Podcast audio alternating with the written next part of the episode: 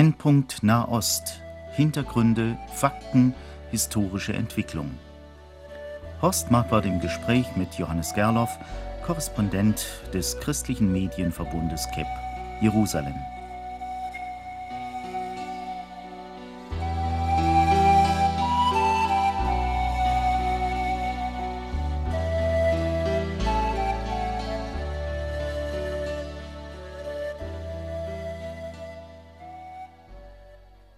Herr Gerloff, schön, Sie wieder hier im Studio zu haben.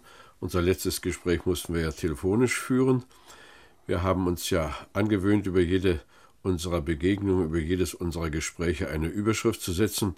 Ich habe heute gewählt Hoffnung auf Frieden.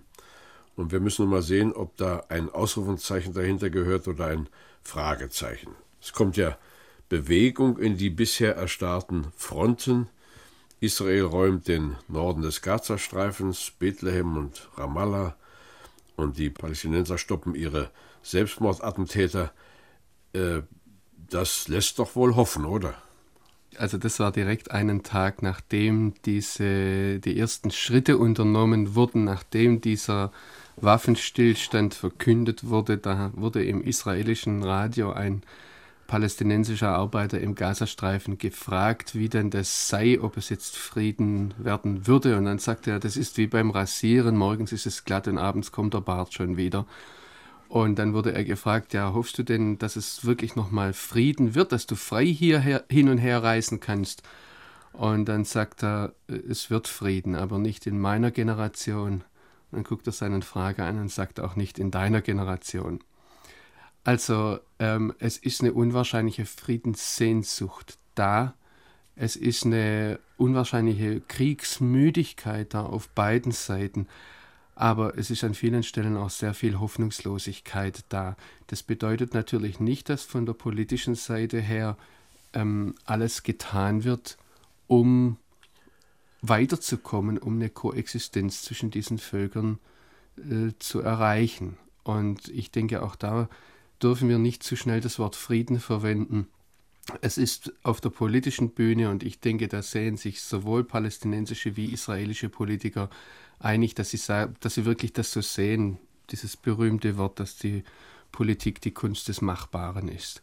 Und ähm, da ist man vielleicht auch nach dem Zusammenbruch des Oslo-Prozesses, nach jetzt über 1000 Tagen Gewalt ähm, also mehr als drei Jahren Gewalt, den Tausende von Menschen zum Opfer gefallen sind, wenig euphorisch. Ich möchte es einmal vorsichtig so sagen. Mir fällt ja auch auf, dass man gar nicht etwa das Wort gebraucht Waffenstillstand. Äh, auch die, die palästinensische Seite vermeidet den Ausdruck Feuerpause.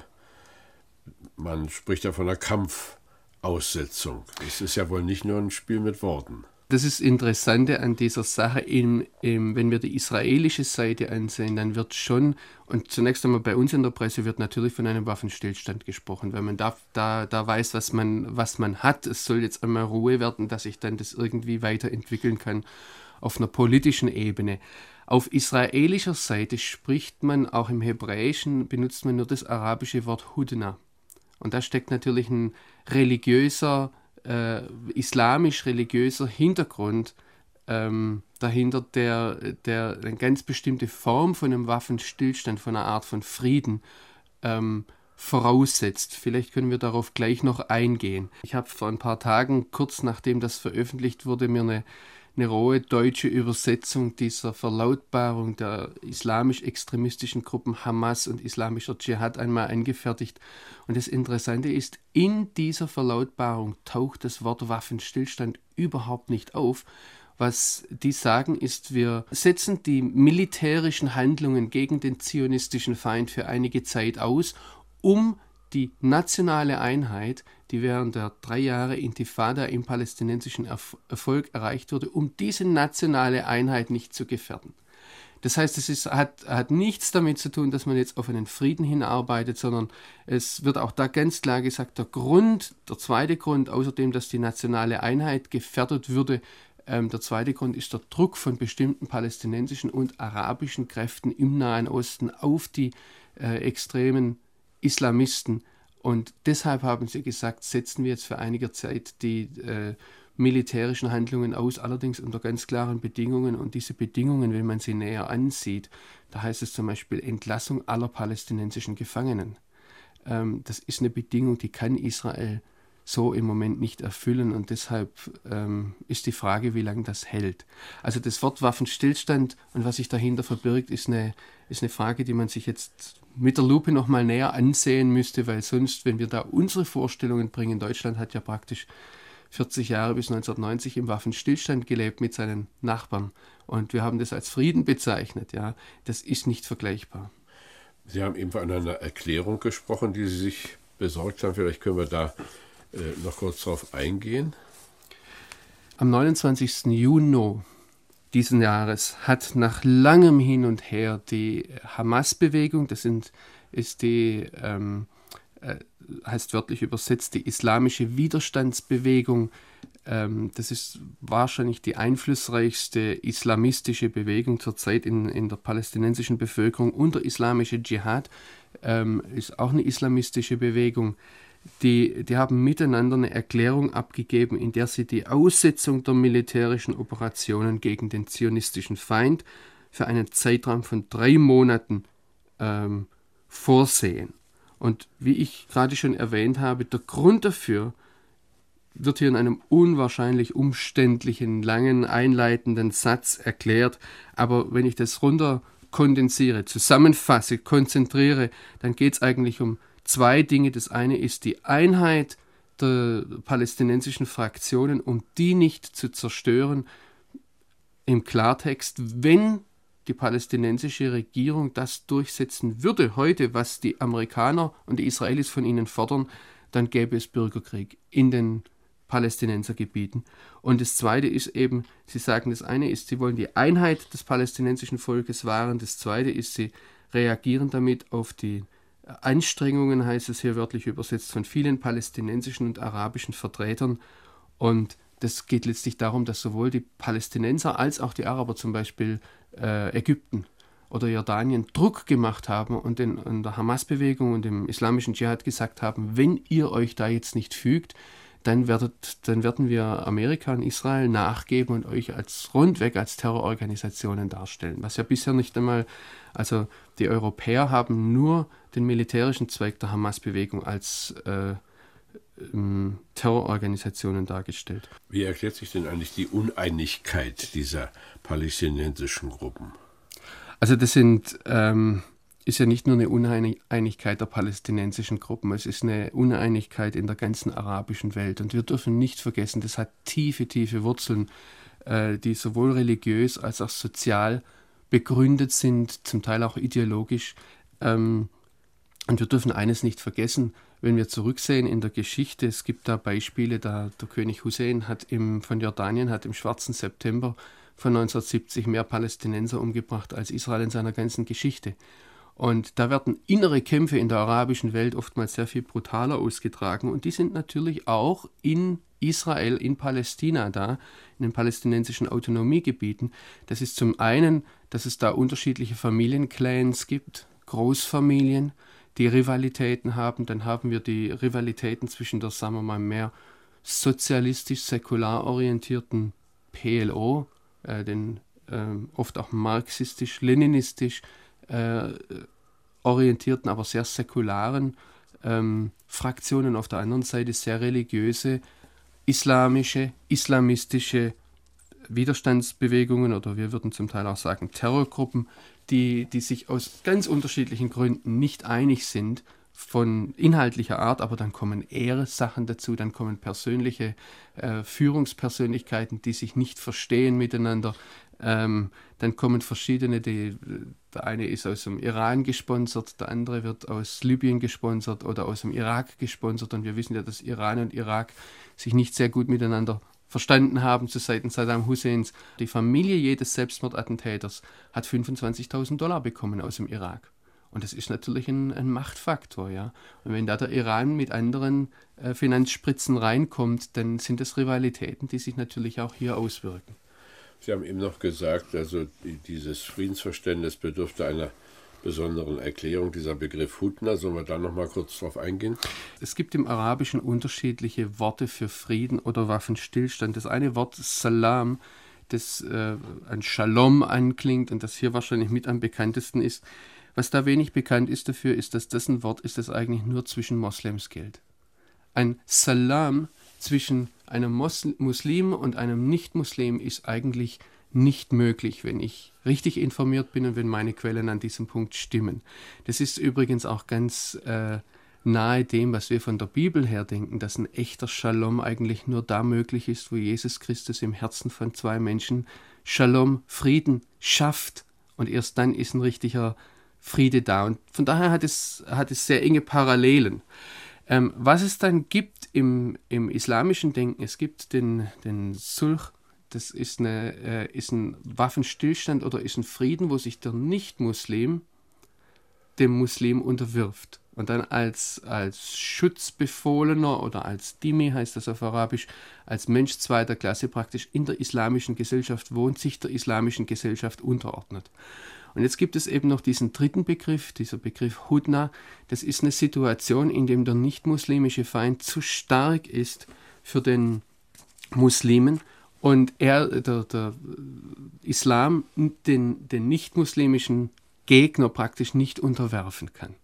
Und da gibt es einen Präzedenzfall aus dem Leben Mohammeds.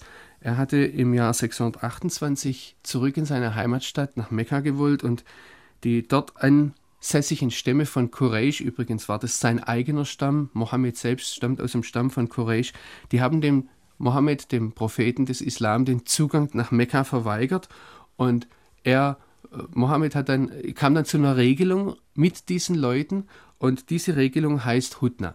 Hudna heißt Waffenstillstand. Es geht hier darum, dass Mohammed zu einer Einigung mit den Stämmen von Quraysh kam. In der Folgezeit haben die Stämme von Quraysh sich sicher gefühlt, die Einwohner von Mekka haben abgerüstet und im Jahr 630, ganze zwei Jahre später, kam Mohammed dann der Tradition der Überlieferung zufolge wieder mit 10.000 Soldaten und hat, nachdem er sich aufrüsten konnte, hat dann die Stadt Mekka eingenommen. Und das ist eben die Befürchtung. Also zunächst einmal muss man sagen, dass Yasser Arafat mehrfach auch die Abkommen von Oslo und spätere Abkommen als Abkommen mit den Leuten von Quraysh verglichen hat, ausdrücklich so. Und das ist natürlich der Hintergedanke, den man von Israel her hat. Werden die Islamisten diese Zeit, die man ihnen gibt, nicht nutzen, um jetzt aufzurüsten, um sich zu reorganisieren und um nachher wieder verstärkt zuschlagen zu können. Deshalb die Forderung auch des amerikanischen Präsidenten, dass es die, sich letztlich daran zeigen wird, wie diese ganze Sache mit der Roadmap umgesetzt wird, dass die äh, islamistischen Organisationen Hamas, Islamischer Dschihad und andere Terrorgruppen, dass die eben entwaffnet werden, dass die Infrastruktur des Terrors, wie es Israel immer wieder sagt, zerstört wird. Nicht nur ein Waffenstillstand.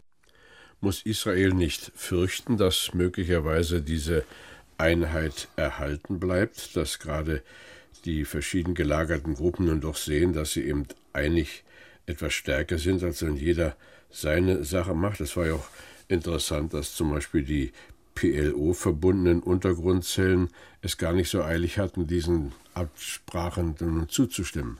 Also ich denke, man darf nicht übersehen, dass es in der palästinensischen Bevölkerung eine sehr große Kampfmüdigkeit gibt, ein sehr großes Verlangen nach Normalität, ein sehr großes Verlangen auch äh, nach dieser langen Zeit, nach diesen Jahren jetzt der Abriegelung, nach diesen Jahren des ständigen Kampfes, ist, ich denke ich, schon eine Zermürbung da.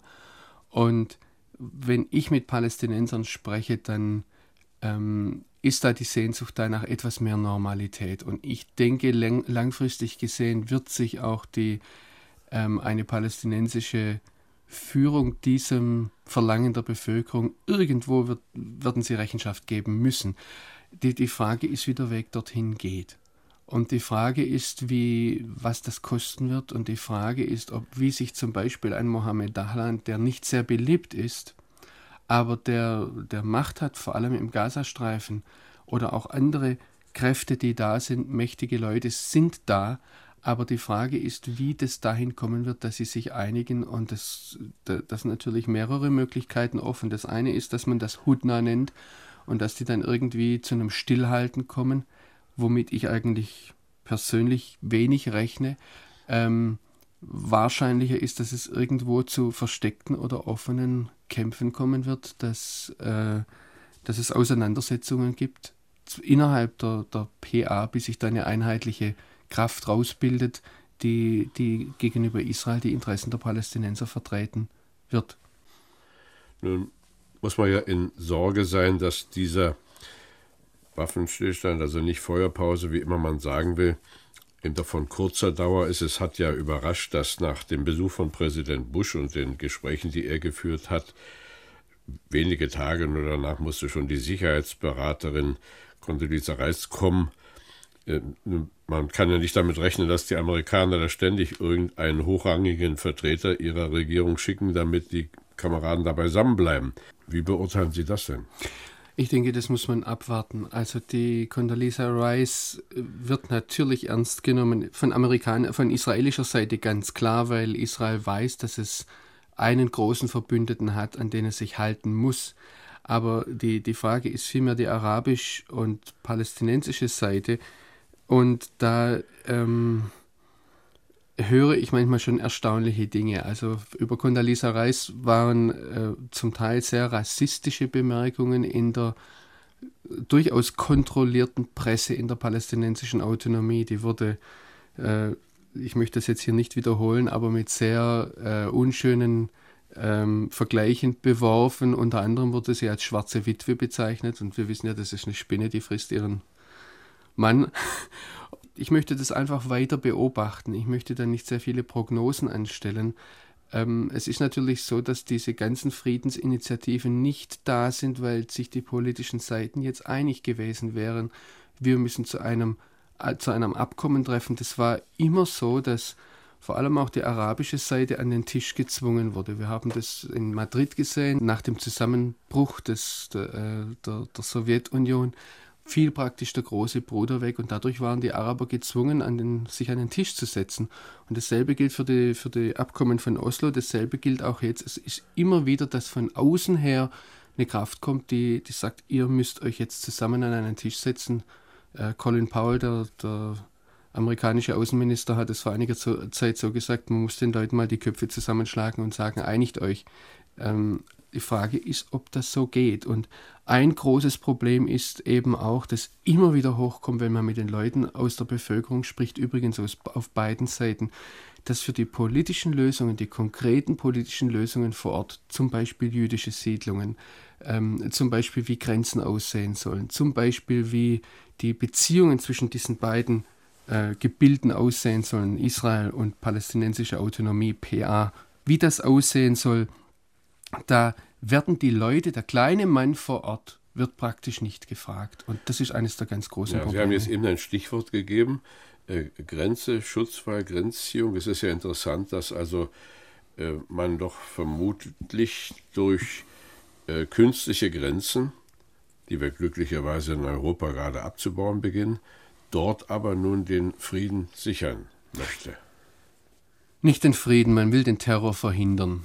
Um das einmal mit den Worten zu benennen, auch wie es die, äh, die israelische Regierung benennt. Ja, es wird zurzeit an vielen Stellen in der sogenannten Westbank, in Judäa und Samaria, um den biblischen Begriff zu gebrauchen, werden Grenzzäune gezogen, wenn man an der neuen Trans-Israel-Highway fährt von äh, Süden nach Norden, dann kommt man an der Stadt Kalkilia vorbei und da steht eine sechs Meter hohe Betonmauer, die verhindern soll, dass aus Kalkilia auf diese Straße geschossen wird.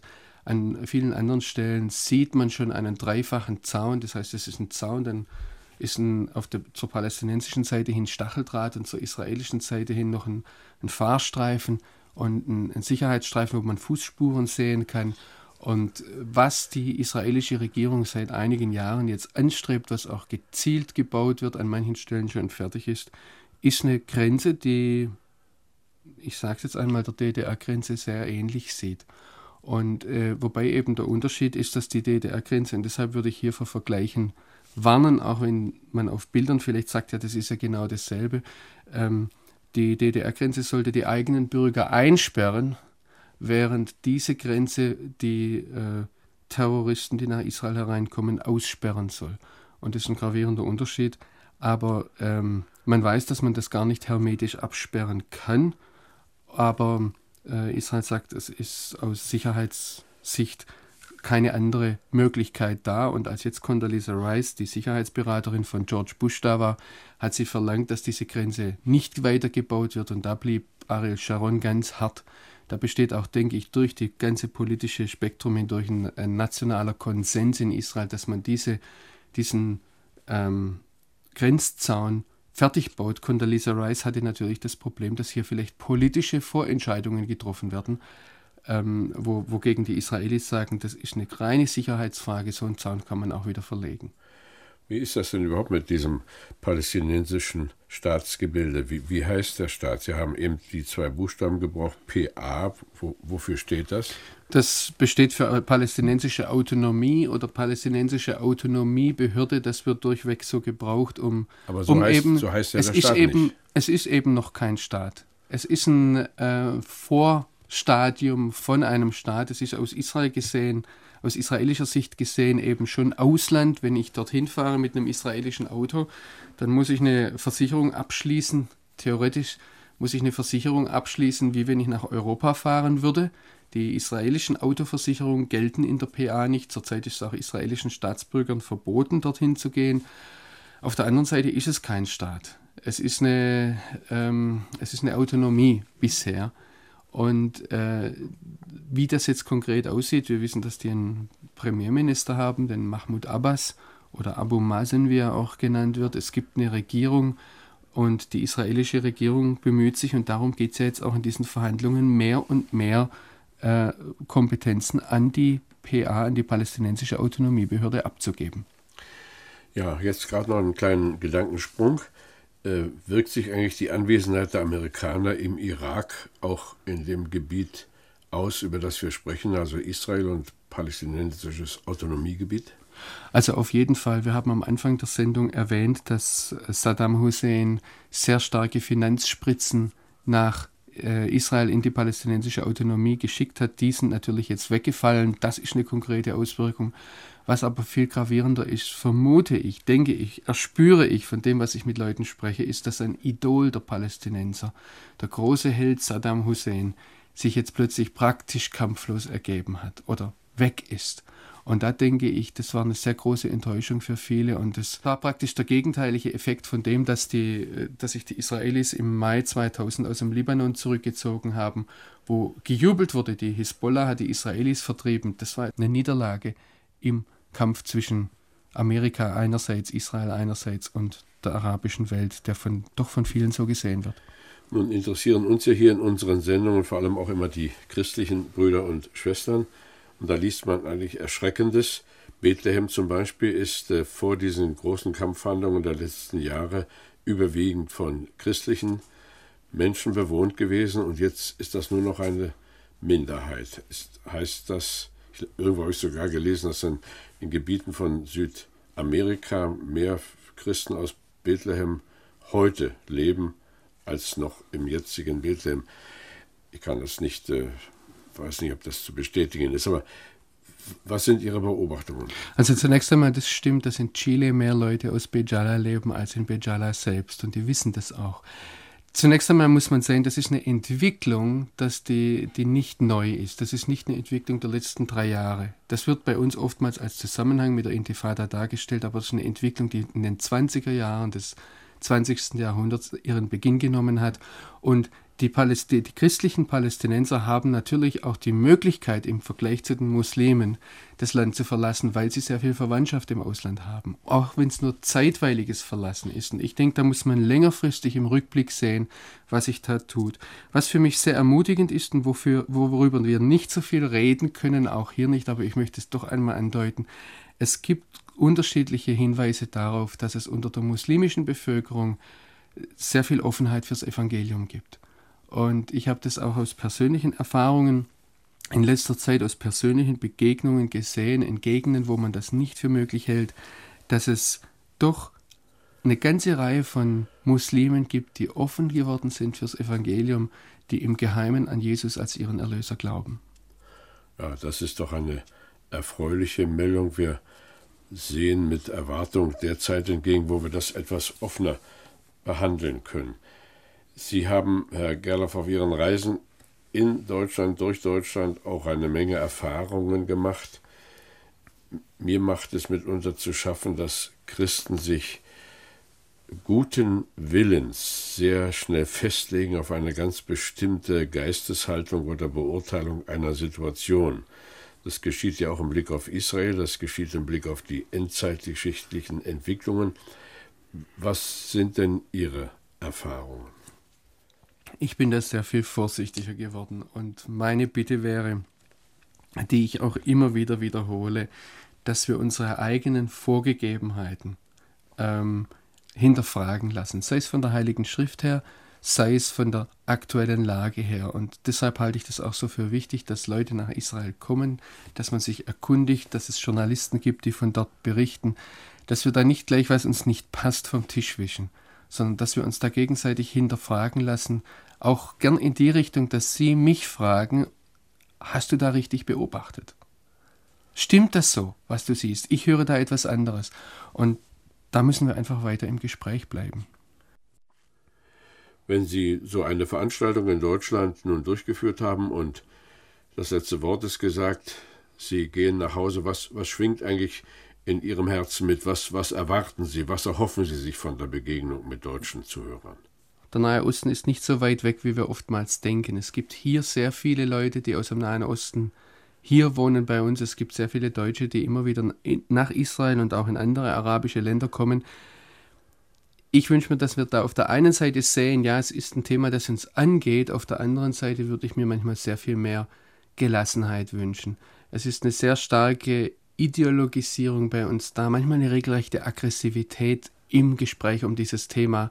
Und da muss ich sagen, selbst wenn Palästinenser zum Beispiel in meine Vortragsveranstaltungen kommen, ist die Diskussion manchmal sehr viel gelöster als mit Palästinenserfreunden.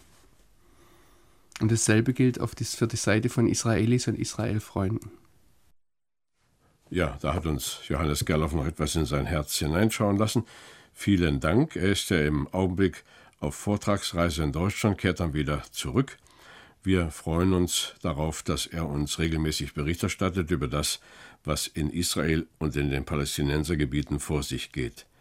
Wir danken ihm für seine Berichterstattung. Wir sind ja nicht nur an dem interessiert, was er uns sagt, sondern überhaupt an den Vorgängen im Nahen Osten. Darum haben wir unsere Sendereihe auch überschrieben, Brennpunkt Nahe Osten. Vielen Dank allen, die sich immer wieder einschalten zum Hören. Dank auch allen denen, die uns schreiben ob Sie nun einverstanden sind mit dem, was wir sagen oder ob Sie Kritik anmelden, uns ist es recht, wenn Sie uns wissen lassen, was Sie denken. Wir wünschen jedenfalls Israel Glück und Segen. Wir wünschen auch, dass die Bemühungen der Palästinenser zur Bildung eines Staates von Gottes Segen begleitet sein möchten. Und wir erbitten Gottes Segen für Sie, liebe Hörerinnen, liebe Hörer.